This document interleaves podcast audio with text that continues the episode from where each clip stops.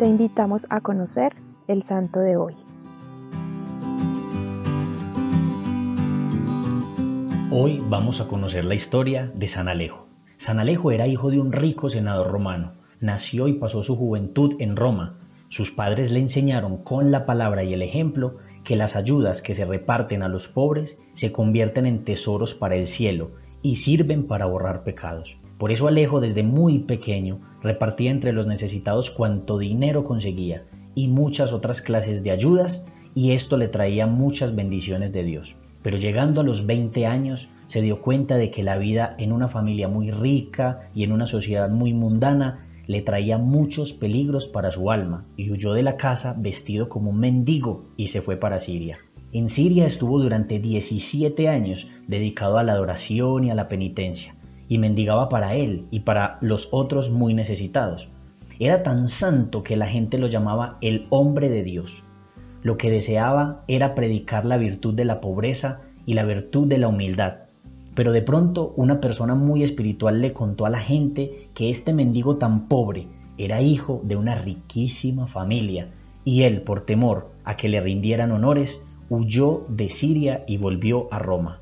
Llegó a la casa de sus padres en Roma a pedir algún oficio y ellos no se dieron cuenta de que este mendigo era su propio hijo. Lo dedicaron a trabajos muy humillantes y así estuvo durante otros 17 años, durmiendo debajo de una escalera y aguantando y trabajando hacia penitencia y ofrecía sus humillaciones por los pecadores.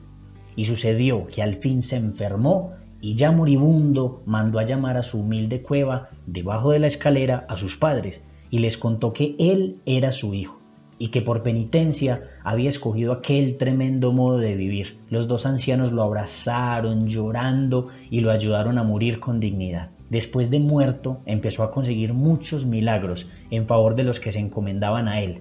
En Roma, por ejemplo, le edificaron un templo y en la iglesia de Oriente, especialmente en Siria, le tuvieron mucha devoción. Amigos, la enseñanza de la vida de San Alejo es que para obtener la humildad se necesitan a veces las humillaciones. La soberbia es un pecado muy propio de las almas espirituales y se nos aleja aceptando un poco de humillación.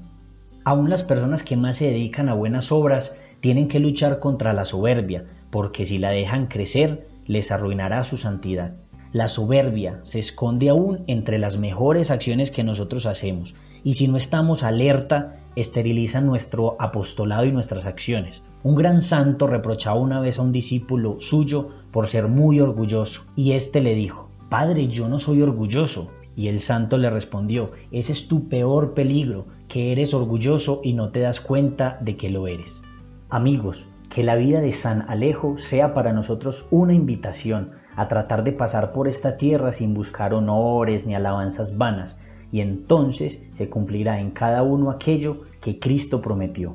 El que se humilla será enaltecido, y también se cumplirá esto. Los últimos serán los primeros, dichosos los pobres de espíritu, porque de ellos es el reino de los cielos. Cristo Rey nuestro, venga tu reino.